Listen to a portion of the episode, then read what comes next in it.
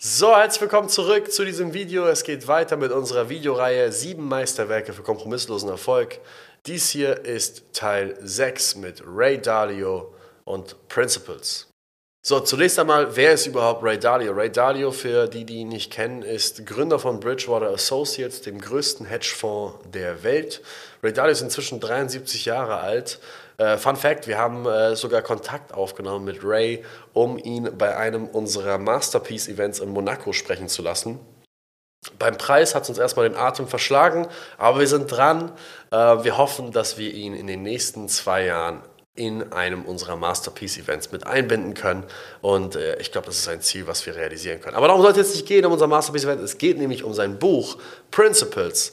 Und bevor ich jetzt auf Principles genau eingehe und auf die Punkte eingehe, die mir sehr gefallen hat, was, was mir am Grundkonstrukt von Principles gefällt, ist Dalios extrem pragmatische Art und Weise über das Leben nachzudenken und zu verstehen, das sagt er immer wieder, immer wieder in seinen Lehren, dass man aus der Vergangenheit sehr viel lernen kann. Und jeder, der mich kennt, jeder, der diese Buchreihe jetzt hier verfolgt hat, hat gemerkt, dass jedes Buch, was ich bis jetzt so äh, reviewed habe, was, was mir sehr gefällt, ist teilweise mehrere tausend, mindestens aber 40, 50 Jahre alt. Ja? Also das, das älteste Buch, was, was ich reviewed habe, ist, glaube ich, von Sun Tzu, The Art of War. Kurz danach kommt Marc Aurel, auch schon über 2000 Jahre alt. Ähm, die Bücher von Balthasar Grazian und äh, von Miyamoto Musashi wurden im 17. Jahrhundert geschrieben. Dalios Buch ist tatsächlich eins der neuesten, wenn ich so sehe, ja, weil Principles ist entschieden 2018, oder? Ja, 2018 ist Principles äh, erschienen. Und ähm, aber das Grundkonstrukt von Principles ist es halt, dass es Zyklen gibt in dieser Welt und diese Zyklen sich immer wieder wiederholen. Das heißt, er glaubt auch fest daran, dass nichts auf der Welt etwas Neues ist, sondern dass man diese Zyklen sich immer wieder wiederholen. Wenn man etwas finden möchte, was jetzt gerade aktuell ist, wo man noch keine Antwort für hat, muss man einfach mal rauszoomen und vielleicht mal zwei oder drei oder vier Generationen zurückschauen und erkennt dann relativ schnell, dass das Problem, was man gerade versucht zu lösen, bereits in der Vergangenheit irgendwo anders aufgetreten ist. Und das ist das Schöne an Principles. Dalio hat einen extrem pragmatischen Blick auf die Dinge und er glaubt daran, dass wenn man ein paar Prinzipien herunterschreibt und aus der Vergangenheit lernt und aus seiner eigenen Vergangenheit lernt und diese Prinzipien dokumentiert und sie kontrolliert und sie dauerhaft verfolgt, dass man dann monumentalen Erfolg haben kann in seinem Leben. Und er beweist es mit einem Nettovermögen inzwischen von knapp 19 Milliarden US-Dollar ist er einer der reichsten Individuen der Welt, self-made, auch wohlgemerkt, zwischendrin lustigerweise auch pleite gegangen. Irgendwann in den 70ern ist er aber pleite gegangen mit seiner Firma, weil er sich monumental verschätzt hat, weil er eins dieser Prinzipien nicht befolgt hat, nämlich weil er nicht weit genug in die Vergangenheit zurückgeschaut hat. Und ähm, jetzt gehen wir mal ein auf ähm, die Prinzipien. Und ähm, im Principles im Buch fängt das Buch meistens, äh, fängt das Buch an mit einer Erzählung von seinem eigenen Leben, wo er sein Leben nochmal reflektiert, er noch einmal kurz eine kleine Autobiografie äh, konstruiert. Und der zweite Teil ist dann, das, die sind dann Prinzipien für das Leben. Und der dritte Teil sind Prinzipien für die Arbeit.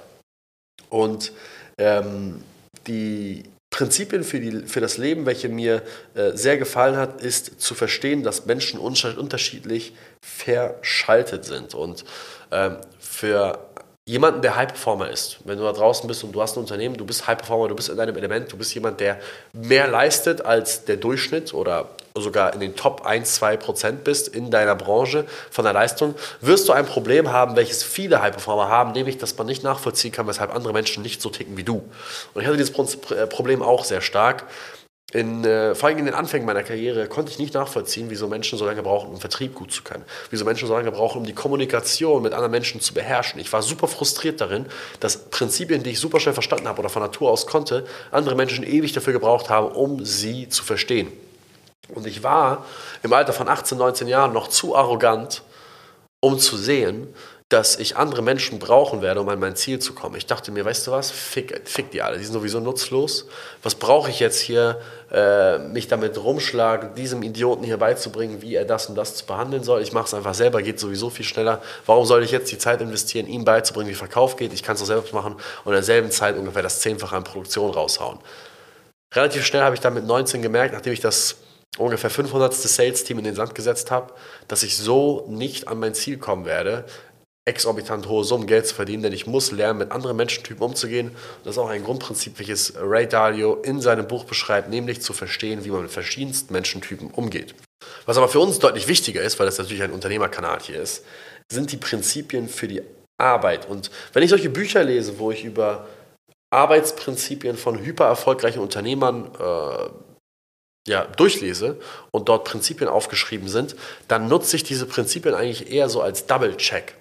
So wie so eine Klausur, die, so, so eine Musterklausur. Wisst ihr, also wenn so, im Grunde genommen schaue ich mir mein Unternehmen an und schaue mir an die Prinzipien, die ich anwende und schaue mir an die Prinzipien von der Person, die dort das Buch geschrieben hat und lege es so ein bisschen übereinander, um zu, um zu gucken, ob ich auf dem richtigen Trichter bin. Und das habe ich auch ziemlich ähnlich auch mit unserer Kultur gemacht. Das heißt, ich habe mir angeschaut, Sales Hacks als Kultur und die Art und Weise, wie wir Menschen auswählen, die Art und Weise, wie wir Menschen rekrutieren, die Art und Weise, wie wir Menschen in unsere Prozesse einarbeiten.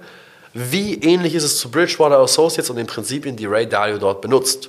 Und unter diesem Gesichtspunkt war ich sehr froh darüber, dass sehr vieles von dem, was Dalio dort in seinem Buch beschreibt, wir auch tatsächlich bei uns angewendet haben. Einer der Punkte ist es tatsächlich, direkt Punkt Nummer zwei, sinnerfüllte Arbeit und sinnerfüllte Beziehungen zu kultivieren. Jeder, der Sales Hacks von innen schon mal gesehen hat, erlebt hat, gespürt hat, der weiß, dass wir hier extrem viel Wert darauf legen, dass die Menschen, die hier arbeiten, einen Sinn darin sehen, zur Arbeit zu kommen und dass sie über den Tellerrand hinaus, über den Gehaltscheck hinaus einen Sinn für sich entwickeln und wir Beziehungen kultivieren, die auch einen Sinn haben. Es ist kein Zufall, dass nachdem ein Sales-Mitarbeiter hier reinkommt, er kurz danach den Partner fürs Leben findet. Das ist klingt radikal, aber es ist so. Sehr viele unserer Mitarbeiter haben entweder es gibt einen Fall, wo dann tatsächlich auch unser Vertriebsleiter mit unserer Marketingleitung zusammengekommen ist und die jetzt auch demnächst wahrscheinlich heiraten werden. Ähm, aber die, die, die, die, das Kultivieren von Beziehungen hat dazu geführt, dass sich die, das Leben unserer Mitarbeiter ganzheitlich verbessert hat und wir auch untereinander sich Freundschaften gebildet haben. Wenn ich mir jetzt unsere Consultants angucke, unsere Consultants sind eine Fünfergruppe von Jungs, die die besten Freunde sind. Unsere Senior Consultants, Ralf und Aniket, ich glaube, das sind, ich könnte es so sagen, beste Freunde geworden durch die Arbeit. Es haben sich sinnerfüllte Beziehungen kultiviert und das haben wir geschaffen durch regelmäßige Team-Meetings, durch die Kompatibilität, indem wir geschaut haben, wie Persönlichkeitstests aussehen, indem wir dafür gesorgt haben, dass die Leute dadurch engagiert werden, miteinander zu kommunizieren, miteinander zu arbeiten, weil wir glauben, dass, dass das Team das absolut Wichtigste ist, was wir haben in unserem Unternehmen. Es ist nicht das Büro, es ist nicht die Speaker, es ist nicht das Geld, es sind nicht die Firmenfahrzeuge, es ist nicht die Brand, es ist nicht die Marke. Alles andere ist scheißegal. Das Wichtigste ist das Team und deswegen erfüllend ist, ist auch ein Prinzip, was Ray Dalio bei sich bei Bridgewater Associates versucht hat zu kultivieren. Wo er übrigens gesagt hat, muss man auch dazu sagen, dass es ab 50 Mitarbeiter immer schwieriger wird. Und ich kann jetzt sagen, an dem Punkt, wo wir jetzt gerade sind, mit 22 Mitarbeitern wird es tatsächlich immer schwieriger, diese Beziehungsebene so stark zu halten. Und ich kann mir auch vorstellen, dass Ray recht behält und wir bei 50 Mitarbeitern einen anderen Weg einschlagen müssen. Aber er hat gesagt, besonders die ersten 50 Mitarbeiter, da muss eine gute Basis geschaffen werden, weil das sind die wichtigsten Menschen. Und daran arbeiten wir gerade. Und das hat mich sehr mit Freude erfüllt, als ich gesehen habe, dass dieses Prinzip auch auf uns zutrifft. Ein weiteres Prinzip, ist ein Prinzip, welches ich seit Anbeginn der Zeit predige, nämlich Punkt 3, eine Kultur zu schaffen, in der es in Ordnung ist, Fehler zu machen und inakzeptabel nicht aus Fehlern zu lernen. In unserem Videokurs intern für unsere Mitarbeiter gibt es ein Video zum Thema Fehler, wo ich sage, ein Fehler ist perfekt. Ich liebe Fehler. Mach so viele Fehler, wie du kannst. Machst du einen Fehler einmal, ist es kein Problem.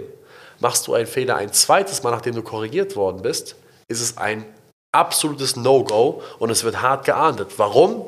Weil wenn du einen Fehler gemacht hast und du korrigiert worden bist und du den Fehler dann nochmal wiederholst, dann bedeutet es, dass du beim ersten Mal entweder nicht zugehört hast, als ich dich korrigiert habe, was frech ist, oder du zugehört hast und es trotzdem missachtet hast, was noch frecher ist.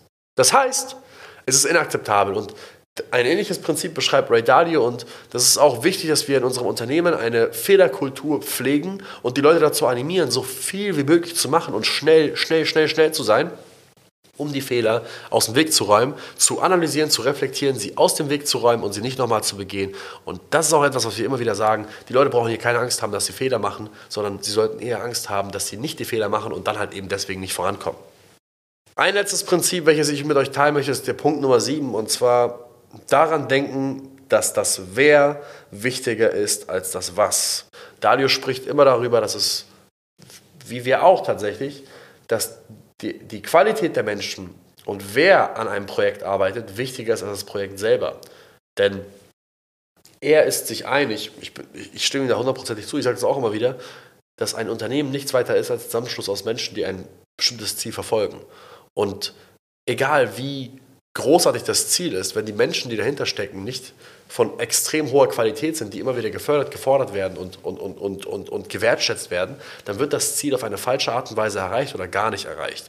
Und ich sage auch immer wieder in meinen Ansprachen morgens, ich sage zu den Leuten, Leute, es ist scheißegal, ob wir Sales-Hacks, Versicherungs-Hacks, äh, Gastronomie-Hacks, äh, egal was wir sind, ob wir ein Restaurant machen, eine Versicherungsfirma gründen, ob wir fucking Tupperdosen verkaufen oder ob wir wie heute Unternehmensberatung verkaufen. Es ist nicht wichtig, was wir tun. Wichtig ist es, wer es tut und wie wir es tun. Das ist das Wichtigste. Denn die Menschen, die hier sitzen, sind die Menschen, die Berge versetzen können. Und ob wir heute Unternehmensberatungen machen und übermorgen fucking, äh, keine Ahnung, eine Gastronomie-Catering-Service gründen, ich weiß, dass wir unserer Aufgabe gerecht werden und ich weiß, dass wir die bestmögliche Firma gründen werden. Ray Dalio Principles, großartiges Buch. Ist ein bisschen tougher zu lesen, muss ich sagen. Ist eine der weniger unterhaltsamen Bücher, äh, die ich gelesen habe. Ich habe mich da so ein bisschen durchzwingen müssen. Aber nochmal ein Tipp für dich, wenn du liest. Das habe ich auch gerade zu unserem Videografen Karim gesagt. Es ist nicht wichtig, dass du alles durchliest.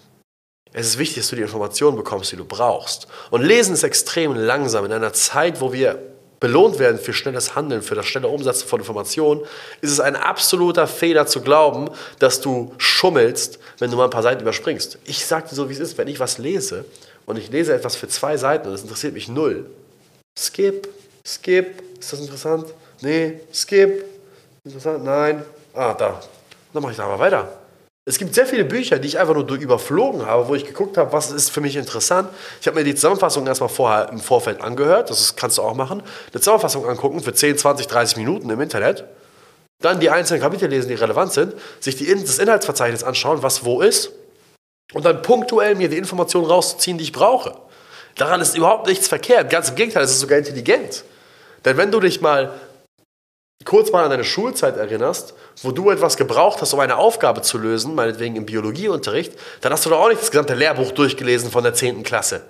Sondern du bist natürlicherweise, um eine Hausaufgabe zu lösen, zum Thema meinetwegen Zellteilung, zum Thema Zelle gegangen.